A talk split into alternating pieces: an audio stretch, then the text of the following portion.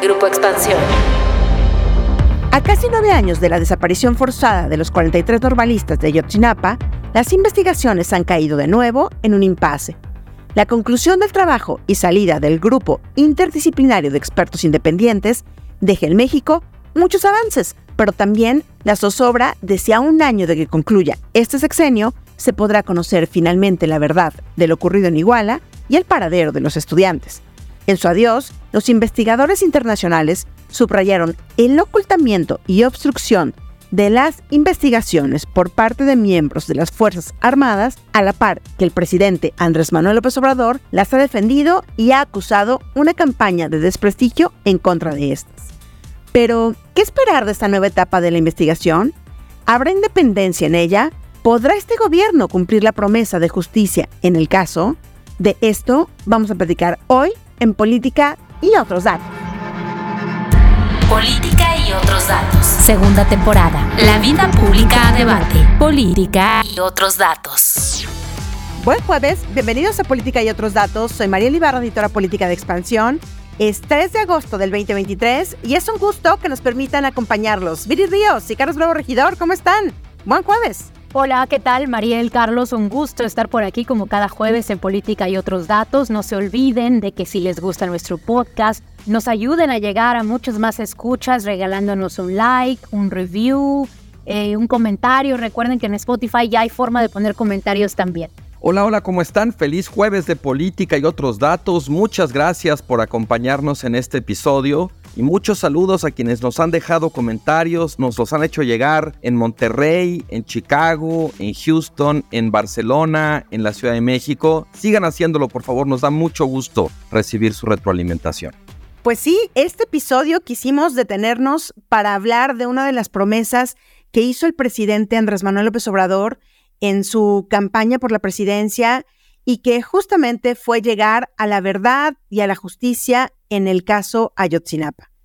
Esto porque hace unos días el Grupo Interdisciplinario de Expertos Independientes, el GIEI, presentó su sexto y último informe sobre la desaparición forzada de los 43 estudiantes de Ayotzinapa y con él pues nos enteramos que dicen adiós a México, que dejan ya la investigación y que lo hacen por una razón, porque siguen los obstáculos y la resistencia por parte de las instituciones de gobierno y en específico de la Secretaría de la Defensa para entregar información que ayude a avanzar más en las investigaciones. Este grupo de expertos ha sido fundamental en los casi nueve años de aquellos hechos que marcaron un antes y un después de la administración de Enrique Peña Nieto, porque gracias a buena parte de su trabajo, hoy conocemos que la llamada verdad histórica fue en realidad una verdad construida, acomodada y acordada por muchos actores de los tres niveles de gobierno, que estaban algunos de ellos coludidos con delincuentes y que fue una desaparición forzada, por lo que pues no hemos podido conocer y eso es lo más importante, evidentemente para todos, pero en específico para los padres y los familiares, en dónde están los estudiantes y qué se hizo con ellos. Así es que, Viri, una mala noticia que el GEI pues se vaya de México. Así es, Mariel. Bueno, no solamente una mala noticia para la investigación, sino en general, pues una noticia muy negativa sobre cómo se realizan las investigaciones en México. Una de las cosas que menciona el GI es que no se les han entregado información específica que ellos han requerido a distintas instancias del Estado mexicano y por eso pues simplemente no se ha podido avanzar. El caso, pues como sabemos, no solamente ha ido poco a poco derrumbando la verdad histórica de Ayotzinapa, sino que también nos ha ido dando a conocer cómo desde instancias estatales y locales del estado de Guerrero hasta muy probablemente el ejército, pues muchos de estos actores claves estuvieron directamente involucrados en lo que sucedió en el caso de Ayotzinapa. Hay varias cosas que me llaman la atención de lo que apuntó el GIEI en lo que fue su discurso final. La primera es que pues apuntan directamente a la participación del ejército en la desaparición de los estudiantes. Esto es algo que pues ya se había hasta cierto punto identificado en los últimos informes. Recordemos que este es el sexto informe que presenta el GIEI, pero pues ya en una, digamos, con mucha claridad, pues ya se muestran las pruebas que existen de que en efecto el ejército o al menos parte del ejército estuvo involucrado y el ejército pues ya carece absolutamente de confianza, al menos por parte de los padres de los desaparecidos. Otra cosa, Mariel, que me llama mucho la atención, pues es el hecho de cómo parece ser que ya nos vamos a quedar sin una verdad última. El cierre y la salida del GIEI no significa necesariamente que se vaya a terminar las investigaciones, pero sí significa que se van a terminar las investigaciones independientes. Queda mucho todavía por identificar, por ejemplo, al día de hoy, si bien el ex procurador general de la República, Jesús Murillo Caram, está en prisión y también sabemos que están detenidos cerca de 20 miembros del ejército, pues todavía no conocemos bien a bien cómo se van a cerrar esos casos, cuáles son las razones por las cuales están siendo investigados y particularmente pues las pruebas que existen o, o si es que existen siquiera en su contra. Entonces, pues nos vamos a quedar con uno de los grandes casos de corrupción del sexenio de Peña Nieto sin respuesta clara y evidente. Creo que le diste al punto, Viri, en el sentido de no sabemos si esto va a continuar. Bueno, evidentemente, en realidad el, presidente ha dicho que se van a continuar las investigaciones. El problema es que, ¿qué calidad de investigaciones? Si estando aquí el y Carlos se han negado pues a entregar estos expedientes o parte de estos documentos, parte de estos expedientes, aún con la orden presidencial de abrirlos. Así es de que, ¿qué podríamos esperar ya? Absolutamente. A mí lo que me, me sorprende mucho es el trabajo, a pesar de todos los obstáculos que enfrentó en el sexenio anterior y en este, la verdad es admirable la meticulosidad, el rigor con el que el GIEI trató de hacer su trabajo, de cumplir con la misión que le encomienda esa medida cautelar originaria de la Comisión Interamericana de Derechos Humanos. Y yo creo que el GIEI ha documentado fundamentalmente dos cosas. La primera relativa a la noche de Iguala, a todo el flujo de información, a toda la comunicación que hubo mientras estaban sucediendo los acontecimientos que desembocaron en la desaparición de 43 estudiantes, en la muerte de dos personas. Y bueno, y en ese sentido también ha documentado eh, pues que la Sedena tenía cámaras, había un C4, había incluso infiltrados entre los estudiantes.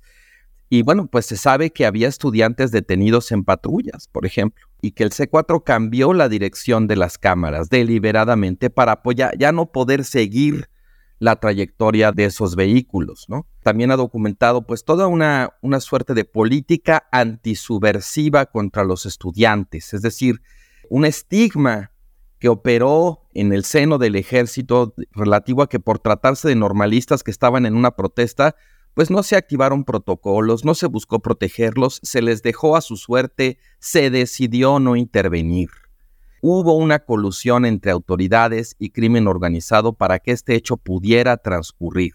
Y lo segundo que ha podido documentar muy bien el GEI es que la forma en que la investigación se llevó a cabo dio al traste con la posibilidad de conocer la verdad y de hacer justicia. Al final hubo tortura, hubo una cadena de mecanismos que operaron, se rompieron las cadenas de custodia de la evidencia y todo, bueno, desembocó en que no, no se supiera qué pasó, en que no se pudiera castigar a los responsables. Hay encubrimiento, o sea, hubo un crimen de Estado y luego hubo una segunda, digamos, capa que es el encubrimiento. Y el ejército en esta ocasión, el GIEI, recordarán ustedes, el GIEI se fue durante el sexenio de Peña porque dijo ya no hay condiciones. Hubo un cambio de gobierno, las condiciones cambiaron y el GIEI volvió. Y en este caso se vuelve a ir diciendo explícitamente que el ejército no colaboró. El presidente giró públicamente una instrucción al ejército de que entregara todos los documentos, todos los materiales que se solicitaran y el ejército no lo hizo. El caso, como estaban diciendo bien ustedes ahorita, no está cerrado. Lo que pasa es que la investigación ya no puede avanzar. Queda abierto, pero impedido para seguir. El GIEI se va, hizo lo que pudo, pero hasta ahí. Claramente las instituciones locales, estatales, nacionales, pues es muy difícil que retomen la investigación por todo lo que ha documentado el GIEI. Pero quizás la mayor tragedia es que una medida que nos vino de fuera, una medida amparada en una decisión de la Comisión Interamericana de Derechos Humanos, tampoco pudo. Para mí una primera conclusión de esto es que no hay caso más emblemático sobre la necesidad de un proceso de justicia transicional en México que este fracaso. Escuchaba yo una entrevista pues más detallada que le dio Ángela Huitrago, una de las expertas que estuvo en las dos fases que bien comentaste tú, Carlos, aquí en México, estos dos periodos del grupo de expertos independientes, una entrevista con Ernesto Ledesma y ella le comentaba y le daba tres ejemplos que me parece que ilustran muy bien la forma en que el Sedena ha tratado de ocultar información. Y una es que ella decía, no podemos seguir porque incluso información que ya tenemos bajo nuestro poder, que ya tenemos bajo análisis en documentación que la propia Sedena nos dio, porque se nos abrieron los archivos por orden presidencial. Cuando nosotros íbamos a la institución a solicitar más detalles, a solicitar ampliación de cosas, documentos, se negaban hechos o situaciones que ya estaban plenamente documentadas en oficios que ellos mismos les habían entregado. O sea, ella dice, de ese tamaño, ¿no? De ese tamaño de decir que había un centro de inteligencia que no operaba, que no hacía nada, que no estaba activo, cuando en sus propios documentos se veía que estaba en funcionamiento desde meses antes de que sucedieran los hechos y que les negaban que esto fuera así, ¿no? Entonces ella dice, bueno, ¿cómo seguir cuando se niegan informaciones que incluso están en bajo documentación, cuando se niegan que hubo pues movilización y llamadas de militares, cuando hay más de 500 llamadas que demuestran que hubo plena conciencia, pleno conocimiento de todo lo que estaba ocurriendo esa noche del 26 y 27 de octubre y pues no nos queda más que decir que hay pues ocultamiento y obstrucción. Así es de que hacia dónde pudiéramos caminar y esto a un año de la salida del presidente Andrés Manuel López Obrador, recordar que, como decíamos al principio, fue una promesa de campaña el llegar a la verdad.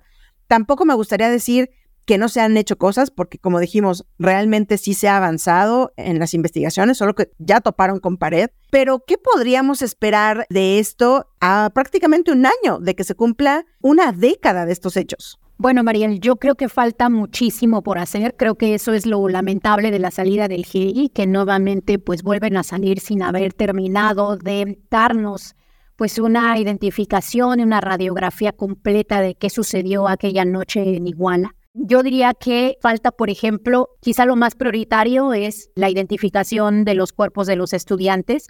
Al momento solamente se tiene identificado y localizado a tres de los cuerpos. Al momento lo que nos comenta el gobierno es que están tratando de identificar 172 restos humanos que han sido rescatados pues cerca de los perímetros de Iguala. Por cierto, enfatizar el hecho de que pues si hay 172 restos humanos alrededor de Iguala, pues el tamaño del terror de lo que estamos hablando, porque pues son restos óseos que quizá ni siquiera sean necesariamente de los estudiantes, sino parte pues de esta tremenda y muy sangrienta lucha que se lleva a cabo entre integrantes del crimen organizado. Me parece que también pues queda pendiente qué va a pasar con las personas que actualmente están en detención. Como les comentaba anteriormente, pues tenemos a varias personas, más de 110 personas detenidas. Hay varias órdenes también de aprehensión que no han terminado de resolverse. Entre las personas también que se están buscando, pues son eh, personas que están prófugas de la justicia, integrantes de Guerreros Unidos, el exdirector de la unidad antisecuestro del aceido.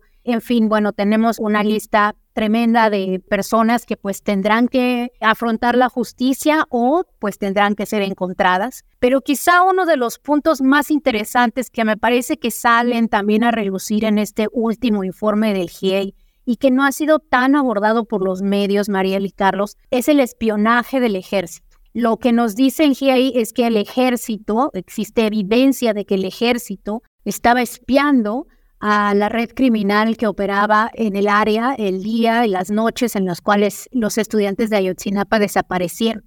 Esto pues es eh, una cuestión muy delicada porque el ejército, primero, no necesariamente tendría por qué haber estado monitoreando al grupo criminal, en este caso Guerreros Unidos. Y segundo, porque también tenemos evidencia por parte de otras investigaciones de que el ejército aparentemente está investigando pues a personas relacionadas con la investigación de Ayotzinapa.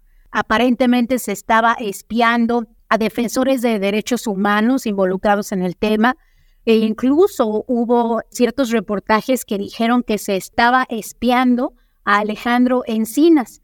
Alejandro Encinas es el subsecretario de Derechos Humanos, Población y Migración en la Secretaría de Gobernación y es la persona a la cual López Obrador le dio el encargo pues de terminar con toda la investigación de Ayotzinapa.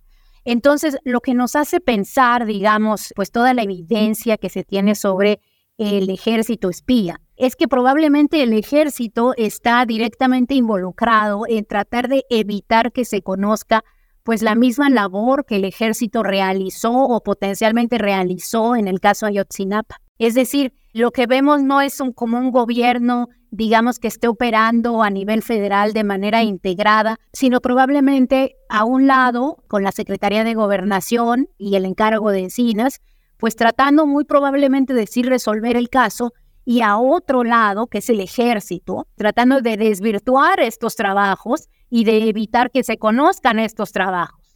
Entonces, aquí por eso me parece tan importante recalcar lo que dice el GIEI en su discurso final, y es un llamado a López Obrador, en donde ellos le dicen, hay solamente dos posturas que se pueden tener para resolver el caso Ayotzinapa, querer resolverlo o querer encubrir al ejército. Entonces, pues aquí lo triste es que parece ser que López Obrador está mucho más interesado o parece estar interesado en encubrir al ejército más que necesariamente resolver el caso. Y vemos incluso la respuesta que dio el presidente Carlos al otro día, que se dio a conocer esto, eh, o a los días que se dio a conocer esto por parte del GEI de esta salida, del grupo de expertos en donde ni siquiera dejó que los secretarios, tanto de Marina, Rafael Ojeda, y como de la Sedena, Luis Crescencio Sandoval, dijeran o, dieran una postura sobre lo que pensaba o sobre los dichos o las acusaciones directas del propio grupo de expertos. Y él dijo, soy el comandante supremo de las Fuerzas Armadas y yo quiero tomar la palabra y yo voy a decir y yo voy a contestar y es una campaña en contra del ejército que no tiene fundamento y que busca dañar a las instituciones. Esto se enmarca evidentemente, y ya lo hemos hablado aquí, Carlos, en toda la fuerza y el poder pues que esta administración le ha dado al ejército. Yo creo que es muy importante mencionar la responsabilidad del presidente. Ya lo decían ustedes en su respuesta cuando se conoció el espionaje contra Alejandro Encinas, el subsecretario de Gobernación, y ahora con lo que dijo una vez que el GIEI se retiró. Quizás hay que ponerlo un poco en contexto, porque Ayotzinapa ya se convirtió en una oportunidad perdida. En su momento se veía como un caso que tenía la posibilidad de volverse ejemplar, de volverse insignia, de volverse un faro a partir del cual pudieran iluminarse no solamente el destino de los estudiantes, sino también muchos otros casos sin resolver, la posibilidad de aclarar por fin, de conocer la verdad, de hacer justicia. Ayotzinapa ya se volvió un ejemplo, pero no el tipo de ejemplo que hubiéramos deseado, sino un ejemplo de desaparición, un ejemplo de encubrimiento y un ejemplo de impunidad emblemáticas. ¿Qué pasó con la promesa que hizo López Obrador respecto al caso Ayotzinapa? ¿Qué responsabilidades tiene ahora este gobierno del que tanto se esperaba en este desenlace. Yo creo que, como bien decías, Mariel, pues esto es lo que pasa cuando empoderas tanto al ejército, que ni siquiera porque era una de tus grandes promesas de campaña, ahora la puedes cumplir. El ejército está contradiciendo una indicación que se conoce públicamente que le giró el presidente. Y cuando se exhibe esa desobediencia, el presidente reacciona diciendo que no, que es una campaña contra las Fuerzas Armadas. O sea, a ver, este sexenio le añade una tercera dimensión al significado del término crimen de Estado que ha sido Ayotzinapa. en primera instancia está el hecho de que Ayotzinapa, el crimen contra los estudiantes de Ayotzinapa, no fueron nada más unos, unas manzanas podridas, como decía el otro día Camilo Vicente Ovalle, un especialista en, en el tema de las desapariciones en México. No fueron nada más unas manzanas podridas, unos malos funcionarios en activo involucrados hay un tema institucionalidad, no son personas aisladas, sino que hay una decisión a nivel estructural sistémico, una cadena de mando que participa en este crimen. Ese es el primer significado. El segundo, desde luego, es pues todo el tema del encubrimiento, ¿no? Cómo se le da el traste a la investigación para llegar a esa mala vida, verdad histórica durante el sexenio de Peña Nieto. Ahora tenemos esta tercera dimensión que ocurre ya bajo este gobierno, el otorgamiento de un manto de impunidad sorprendentemente explícito por parte del presidente a las Fuerzas Armadas en lo relativo a su no colaboración con el grupo interdisciplinario de especialistas independientes. Así lo dijeron ellos tal cual en su despedida. El presidente giró una instrucción para que se nos entregaran materiales que sabemos que existen, pero el ejército no obedeció esa instrucción. Y cuando el GIEI finalmente decide dar por terminada su misión por esa razón, el presidente sale fundamentalmente a desacreditar al GIEI. Como decías, Mariel, ni siquiera permitió que los secretarios de la Defensa y la Marina hicieran uso de la palabra para rendir algún tipo de cuentas. Este es el tercer significado de Ayotzinapa, la traición a la promesa de verdad y justicia, la falta de rendición de cuentas, la impunidad. Y nótese que antes, durante el sexenio de Peña Nieto, el obradorismo había reconocido el profesionalismo del GIEI, había usado sus reportes para denunciar la mal llamada verdad histórica. Y bueno, pues ahora que el, GIEI se retira porque el gobierno obradorista no cumple con su promesa y no obliga a las Fuerzas Armadas a colaborar en la investigación, quienes antes aplaudían al GIEI y usaban sus reportes para denunciar al gobierno, ahora simplemente se quedan callados o desconocen al GIEI. Digamos que el presidente también lo que nos ha informado, y digamos que en esta conferencia de prensa en donde incluso pues se molestó porque dijo que había una campaña de desprestigio contra las instituciones, recordó que hay 115 detenidos, ya lo decía Viri, entre ellos el ex procurador Jesús Murillo Caram, dos generales, y pues dijo que ya están en pláticas muy avanzadas con el gobierno de Israel y que ya ha tenido comunicación con el primer ministro para traer en extradición a Tomás Herón, el titular de la Agencia de Investigación Criminal que está allá, recordar que no existe un acuerdo de extradición con Israel y por eso el gobierno no ha podido traerlo para acá, no lo ha podido pedir formalmente en extradición, pero de acuerdo con el presidente ya está muy avanzado. Y yo creo, Viri, no sé tú qué piensas, que vamos a ver al gobierno aferrarse a estas órdenes de aprehensión que ya tiene o a estas que faltan, sobre todo de los grandes nombres, justamente para causar pues este efecto de que realmente no se le va de las manos la investigación y que sí están haciendo o que sí van a continuar, ¿no? Con las indagatorias. Me parece que por ahí, digo, veremos, pero me parece que va a ser una de las opciones, aunque pues también hay que recordar que el año pasado se echaron para atrás 16 órdenes de aprehensión. ¿A quiénes? Pues nuevamente a militares, ¿no? Que ya estaban listas en la Fiscalía General de la República. Bueno, el empuje del GIEI sin duda, Mariela, había sido muy importante para evidenciar pues todas las negligencias que han existido en la investigación, todas las omisiones, los montajes, los ocultamientos y bueno, pues toda esta red que yo le llamo de delincuencia institucionalizada porque pues observamos cómo desde las fiscalías, las corporaciones de seguridad locales, las policías federales, estatales, por supuesto las Fuerzas Armadas, todas ellas juntas pues contribuyeron a esta mentira y a la falta de verdad que existe sobre Ayotzinapa. Creo que pues nos quedamos con un caso que resume la existencia de la impunidad en México, que nos muestra lo peligroso que es el ejército cuando el ejército ya no parece responder a nadie más que a sí mismo, que nos muestra también toda la necesidad de información, de inteligencia, de comunicación, la falta de documentos, redes institucionales y capacidad de búsqueda que tiene nuestro sistema de justicia, pero que sobre todo pues nos deja con un sabor muy muy agridulce, porque como bien mencionaba Carlos, pues este era uno de los casos que López Obrador y su grupo nos prometió resolver cuando ellos llegaron al poder. Sí se nos dijo que la verdad histórica que había gestado e inventado el pañanietismo iba a quedar completamente esclarecida e íbamos a tener un conocimiento pues muy fundamentado de qué había pasado esa noche en que desaparecieron los estudiantes. Lamentablemente, pues no parece que vaya a ser así. Interesantemente, Encinas, Alejandro Encinas, pues publica una editorial hace unos días eh, en donde él dice que no, que debemos confiar en el gobierno y que debemos saber que pues el CIEI estaba haciendo un trabajo, pero que ellos van a continuar haciéndolo. Y reitera que hay muchas cosas que hacer, reitera que él está pues en conversaciones con muchas instituciones, coordinando la capacidad del Estado de investigación, etcétera.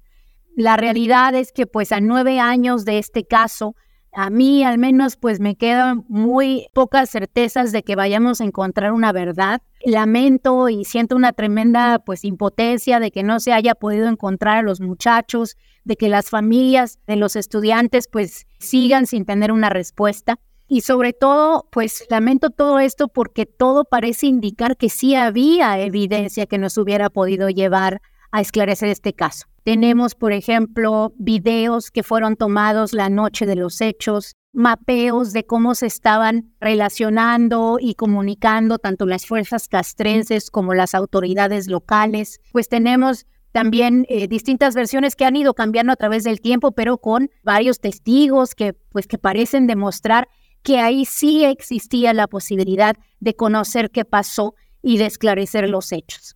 Entonces, pues un caso muy triste y un caso que nos hace pensar en qué es lo que están ocultando. ¿Cuál es la razón por la cual se quiere proteger al ejército? ¿Quién es la persona que no puede caer? ¿Quiénes son las autoridades detrás de las autoridades y el poder detrás del Estado? Cuando hablamos de que Ayotzinapa fue un crimen de Estado, en realidad, pues nos referimos a que dentro del Estado las organizaciones pues no han podido esclarecerlo porque no han querido esclarecerlo y a que muchas de esas partes del Estado fueron indispensables para la consecución de este crimen. Entonces, pues una herida más de nuestro sistema de justicia que no parece que vaya a cerrar pronto. Bueno, pues yo aquí quisiera concluir con una nota un poco más de carácter personal. Yo participé en muchas de las marchas, de las protestas que hubo en la Ciudad de México en 2014-2015 en torno al caso Ayotzinapa. Fui con amigos, con colegas, con estudiantes y todavía recuerdo muy bien qué hondo nos caló esta historia, cuánto nos movilizó, muy sinceramente, como muy pocas otras cosas. Y recuerdo como la furia que había en esas protestas, la exigencia de verdad y justicia. Y hoy, bueno, pues veo como con mucha tristeza, con mucha decepción, con muchísima grima. Pues no solamente la traición aquella promesa por parte de López Obrador, sino también el hecho de que toda aquella multitud con la que protestamos está completamente desarticulada, pasiva. Incluso diría la verdad, se ve muy poco interés en darle seguimiento al caso. No sé si aquello ha sido uno de los hechos que más me han radicalizado políticamente pero ahora diría que este desenlace me llena de coraje, pero también la verdad es cierto grado de cinismo. Me hace perder la fe en las autoridades desde luego, en la posibilidad de que un cambio de gobierno pueda hacer diferencia en un caso tan emblemático. Pero también me hace perder fe en la sociedad que se organiza para protestar justo porque después hubo un cambio de gobierno y lo que antes nos parecía inaceptable, intolerable, ahora todo parece indicar que ya no nos interesa, que ya nos da un poco igual. Yo creo que perdimos entonces a pesar de que dimos la batalla y volvemos a perder ahora casi 10 años después, aunque la verdad ya no estemos dándola. Me quedo con esto, Carlos, porque junto con otros periodistas en su momento, justo a un año de que ocurrieran los hechos, pues nos juntamos para hacer las biografías de estos 43 estudiantes 43 periodistas y más porque se juntaron editores, fotógrafos, mucha gente involucrada en un proyecto para darle voz a estos estudiantes y que la gente los dejara de ver o que los dejáramos de ver solo como un número y que contáramos las historias que ve detrás de ellos. Y tienes razón, hay un abandono al caso, hay un abandono se siente la impunidad, cómo va ganando, se siente como estos casos que se van diluyendo con el tiempo, ¿no? Y que la gente ya le da lo mismo porque dice, no se va a arreglar, no los van a encontrar, pero ojalá que em, pues en este año que queda del sexenio del presidente Andrés Manuel Obrador, pues se pueda conocer la verdad, porque además pues podrá ser una palomita que ponga en las cosas que prometió y que pues habrá cumplido antes de que deje el gobierno. Pues muchísimas gracias por acompañarnos hasta el final del episodio. No olviden activar el botón de seguir, la campanita de notificaciones, ponerle cinco estrellas y sobre todo compartir y comentar. Ya saben, ahí en donde nos pone Spotify los comentarios, pues si les gustó y que nos dejen también ahí cualquier comentario y crítica. Déjenos también, por favor, en arroba expansión política arroba Carlos Bravo Reg, arroba Virillón Bajo Ríos y arroba Mariel Ibarra F. Este podcast fue producido por Mónica Alfaro. Cuídense mucho, nos escuchamos en el próximo episodio. Bye bye. Toda la información, detalles y seguimiento de los personajes políticos de México y el mundo en política.expansión.mx. Me enteré en expansión. Política y otros datos es un podcast de expansión. Okay, round two. Name something that's not boring. Laundry? Ooh, a book club. Computer solitaire, huh? Ah, oh, sorry, we were looking for Chumba Casino. That's right. ChumbaCasino.com has over 100 casino style games. Join today and play for free for your chance to redeem some serious prizes. ChumbaCasino.com. No purchase necessary. Full prohibited by law. 18 plus terms and conditions apply. See website for details.